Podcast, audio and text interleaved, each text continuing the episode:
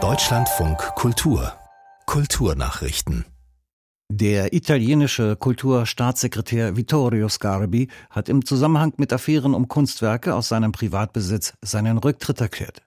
Der 71-Jährige gab heute seinen Abschied aus der Rechtsregierung von Ministerpräsidentin Meloni bekannt. Der studierte Kunsthistoriker steht insbesondere im Verdacht, ein Gemälde aus dem 17. Jahrhundert illegal in seinen Besitz gebracht zu haben. Zudem gibt es Vorwürfe, dass er sich Vorträge teuer bezahlen lassen habe, als er bereits in der Regierung saß.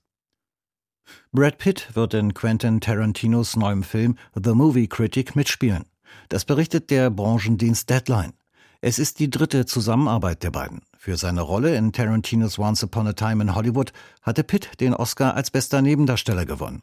Außerdem hatte er eine Rolle in Inglorious Bastards. Welchen Part er in The Movie Critic übernehmen wird, ist noch nicht öffentlich. Es soll Tarantinos letzter Film werden und von einem Kritiker für Pornofilme in den 1970er Jahren handeln. Berlin unterstützt die fast 100 Kinos in der Hauptstadt in den kommenden zwei Jahren mit 6 Millionen Euro. Im Haushalt für das laufende Jahr ist nach Angaben der Senatskanzlei zunächst eine Million Euro eingestellt, für 2025 sind es dann 5 Millionen. Damit soll die Berliner Kinolandschaft erhalten werden. Sie gilt mit gut 250 Sälen als einmalig in Deutschland. Die Arbeitsgemeinschaft Kino, Gilde Deutscher Filmkunsttheater, sah in den Zusagen bereits im Vorfeld ein gutes Zeichen. Der Vorsitzende Christian Breuer betonte, die Arbeit der Kinos in und für die Nachbarschaft sei ein wichtiger Beitrag zu einer lebendigen und offenen Kulturszene in der Hauptstadt.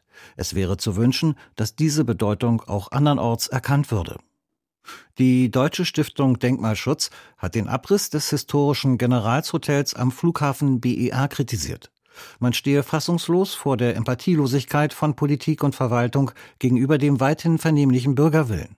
Laut Mitteilung der Stiftung bedeutet die Vernichtung des Kulturdenkmals im Eigentum des Bundes nichts anderes als den Sieg unbeweglicher Bürokraten über das Bürgerengagement und Fachkompetenzen. Gegen den Abriss hatte es vor Beginn der Rückbaumaßnahmen im September 2023 zahlreiche Proteste gegeben. Alle sechs Fraktionen des Brandenburger Landtags setzten sich für den Erhalt des historischen Gebäudes ein.